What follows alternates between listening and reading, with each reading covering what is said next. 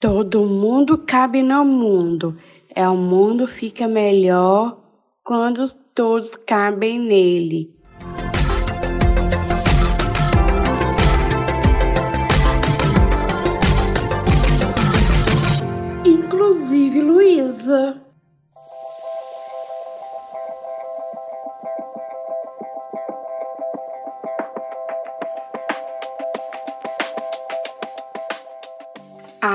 A é engenheira mecânica, engajada da inclusão e é minha irmã muito querida.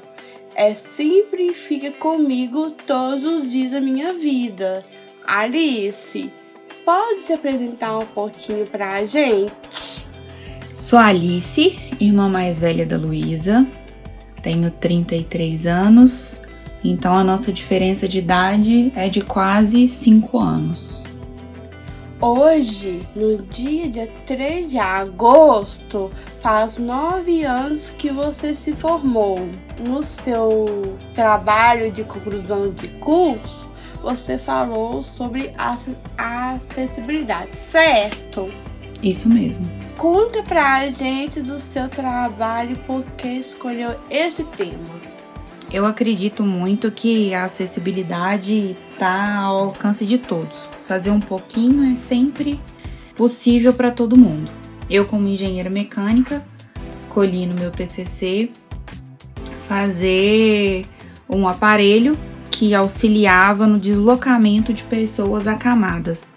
É, tem às vezes pessoas acamadas que são mais pesadas, então fica difícil esse deslocamento para o banho, para tomar um sol, sair um pouco da cama. E o meu trabalho foi justamente um aparelho que fazia a parte mecânica para aliviar os cuidadores do, da carga da pessoa, né, do peso mesmo da pessoa e possibilitar essa mobilidade da pessoa com que está ali acamada, seja um idoso ou uma pessoa com deficiência. Muito legal, Preta. A acessibilidade é fundamental e precisa ser pensada de maneira multidisciplinar. É a acessibilidade que ajuda a viabilizar a inclusão. Falando em inclusão, como foi para você desde criança saber que teria uma irmã com T21?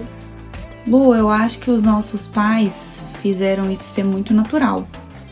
É, eles nem lembro quando que eles me falaram que eu teria uma irmã com síndrome de Down, mas foi muito natural. Eles fizeram ser uma convivência normal e leve. Então, para mim, na verdade, nunca fez diferença. Eu não sei como seria ter uma irmã que não tivesse síndrome de Down. Você é a única irmã que eu tenho, então eu só sei como é ter uma irmã com T21. Não sei qual que seria a diferença de não ter. Sim, com certeza. É, como foi essa convivência comigo? Sempre foi muito normal, a gente sempre foi muito amiga, muito parceira. Eu acho que como irmã mais velha, eu sempre fiz de tudo para te colocar para frente. Você sempre me acompanhou em todas as atividades, em tudo que eu fazia. É, então uma convivência boa e normal. Não sei qual seria realmente a diferença se não fosse assim. Hum, muito bacana. É, de alguma forma compartilhamos um pouco da adolescência. Como foi compartilhar essa fase de vida comigo e as minhas especificidades enquanto pessoas com deficiência? A gente sempre saiu muito juntas, desde quando você começou a crescer, ficar adolescente. Você sempre me acompanhou em todas, todos os lugares que eu ia, com os meus amigos. É, quando a gente saía, ou quando você saía com seus amigos, eu te acompanhava. Acho que por causa dessa cumplicidade muito grande que a gente teve.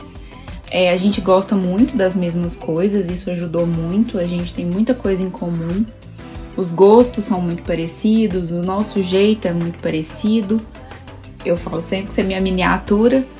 E eu não sei, é normal pra gente. Eu acho que essa parceria é natural. mais uma vez, não sei como seria se fosse diferente. Para mim é o jeito que eu sei e para mim é o jeito que todo mundo convive com um irmão que tem as mesmas afinidades, as mesmas vontades, que gosta das mesmas coisas. Você é muito parceira.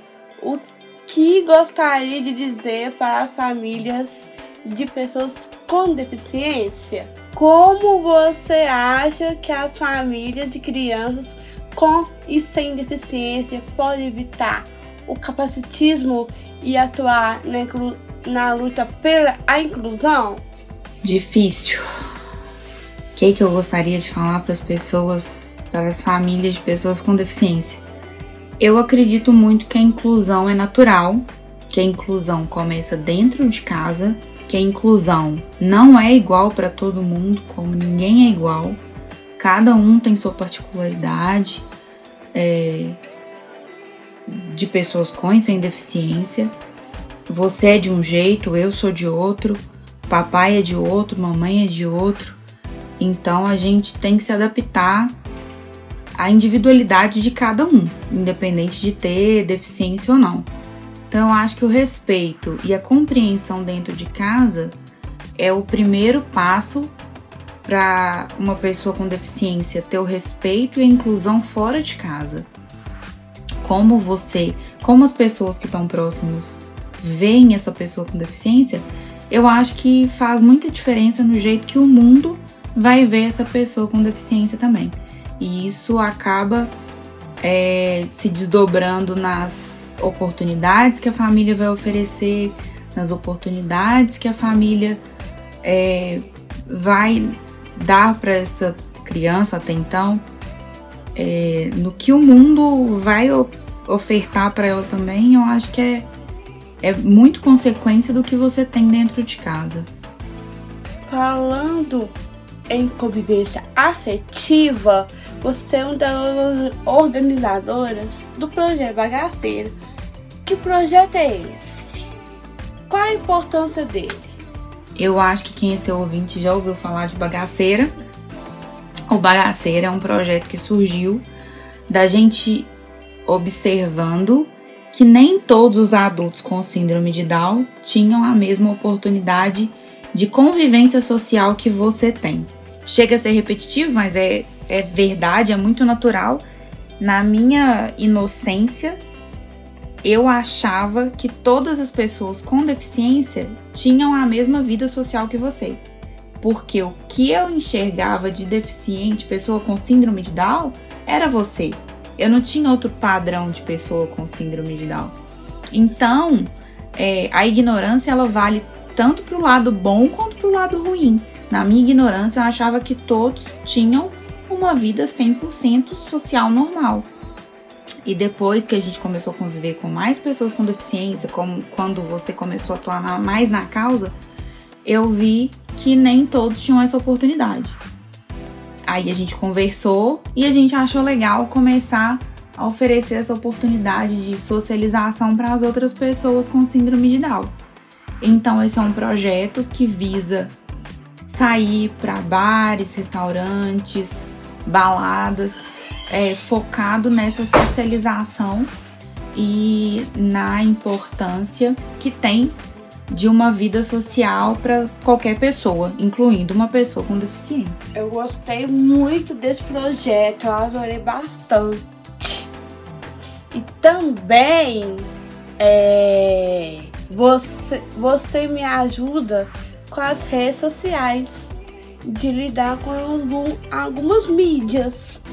Por que você considera relevante esse trabalho midiático nas redes sociais?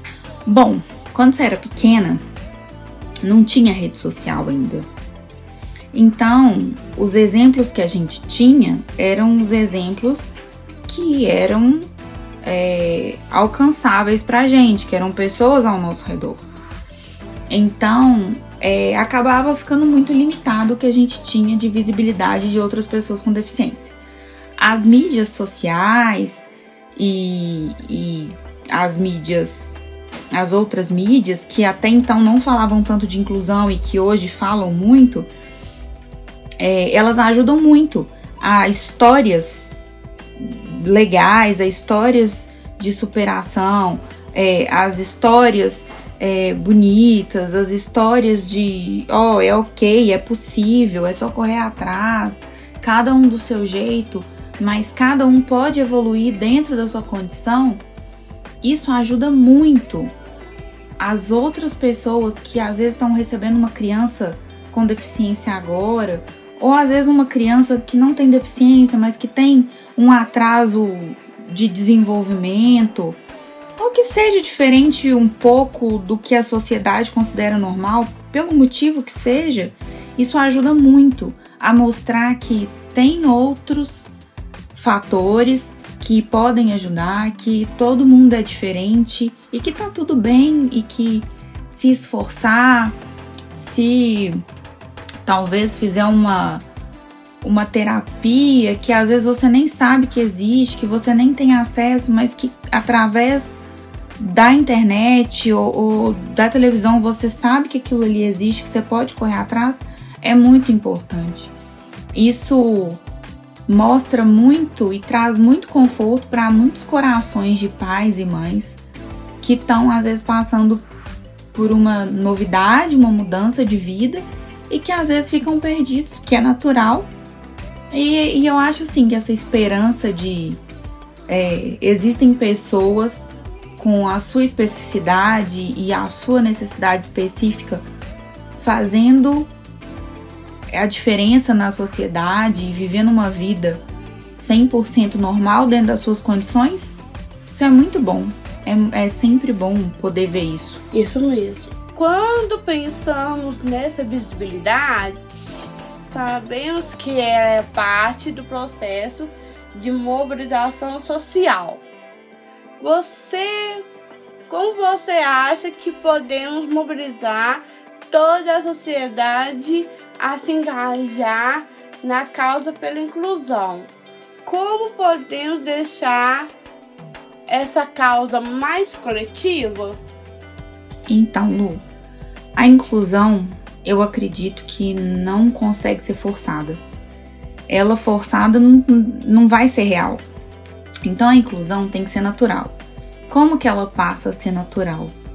Com as pessoas é, os adultos, os adolescentes que já têm uma, uma condição moral formada, eles precisam ver que, olha, eu às vezes não tive oportunidade de uma convivência com pessoa com deficiência ou com outra variação que necessita de uma inclusão.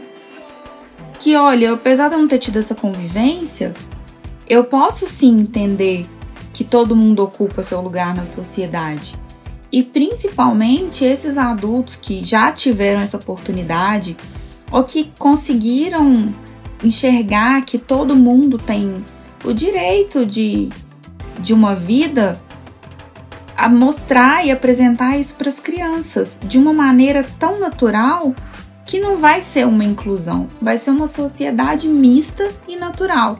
Então eu acredito muito que a partir do momento que as pessoas que já são adultas, como eu falei, conseguirem ver que a inclusão, que a variação de pessoas é importante e é válida e apresentar isso para as crianças, o mundo vai ser inclusivo naturalmente. E a gente não vai precisar mais de lutar, de batalhar ou de conversar sobre inclusão como a gente faz hoje. Porque vai ser tão natural que nem vai precisar dessa mobilização social para isso acontecer. Isso mesmo. É, já que estamos falando em visibilidade, o que você aprendeu e gostaria que o mundo todo soubesse sobre a convivência com pessoas com síndrome de Down? Eu aprendi, mais uma vez baseada na minha vivência. Eu aprendi que se você não tem um pré-conceito, não é um preconceito, é um pré, é um conceito prévio formado, se você recebe aquilo como a opção que você tem com naturalidade, não tem como ser diferente de ser natural. Então a convivência com uma pessoa com síndrome de Down é igual uma convivência com qualquer outra pessoa.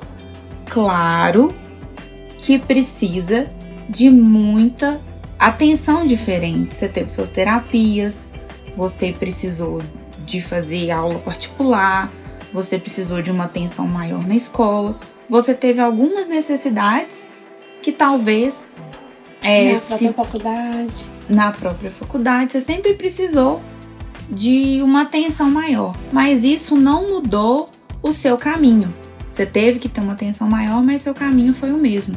Outras pessoas com síndrome de Down precisam de uma atenção maior e não conseguem ter um caminho até uma faculdade, por exemplo, até um trabalho. Cada um é, é específico, tem sua necessidade específica.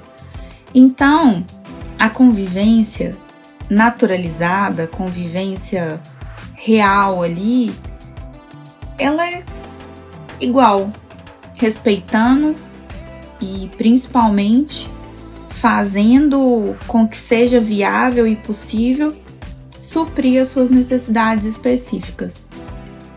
E eu aconselho que todo mundo tenha uma convivência diferente, porque eu amo muito você do jeitinho que você é. As suas esperanças e expectativas sobre a inclusão urbanaceira, inclui, inclusive Luísa, daqui mais pra frente. Lu, eu tenho esperança que a gente não precise de ter que falar sobre inclusão, que não precise de existir o bagaceira e nem o inclusive Luísa. Que isso seja tão natural na sociedade que não precisa existir mais coisas específicas sobre isso. Então a minha esperança é que um dia ninguém precise mais lutar para ocupar o espaço que deveria ser ocupado por direito. Que ninguém precise falar: olha, eu tô aqui, eu sou diferente, mas eu posso estar na sociedade. Então, eu realmente acho que a gente tem que trabalhar muito hoje para um dia a gente não precisar fazer isso mais. E eu acho que esse dia vai chegar.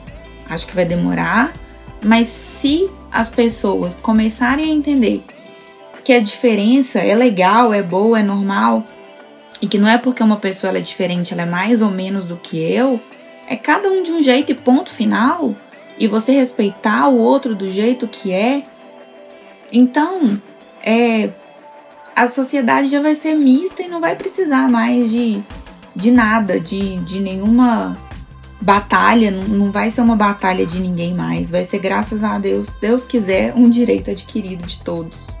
E muitíssimo obrigada nos dias de hoje. E minha irmã sempre ficava comigo, sempre, todos os dias.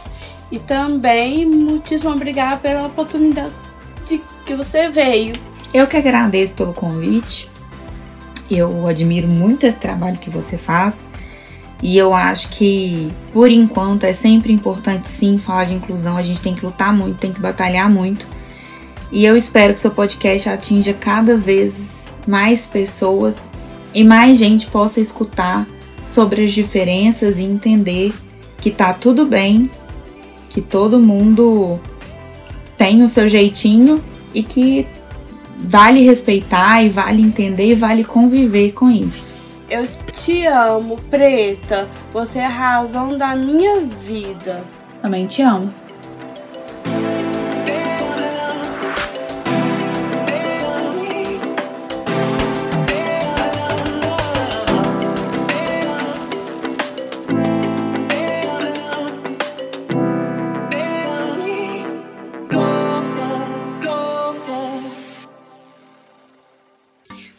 Gostou da conversa? Fique ligado nas nossas redes sociais www.inclusiveluiza.aic.org.br e também no Instagram arroba AIC Ardeline Cidadania e arroba RuSR Camargos. Comente nossos posts com quem você quer que eu converse sobre a temática da inclusão. Ah, e não deixe de assinar o podcast no seu tocado preferido. Não perca nenhum episódio. Até mais. Beijos. Esse podcast é a produção da AIC, a Agência de Iniciativas Cidadãs. A direção do Inclusive Luísa é minha, Luísa Camarcos. A produção é minha e da Água Marina. Edição Sara Dutra. Arte Jéssica Kowalski, Bruna Lubambo e Lucas de Pedro.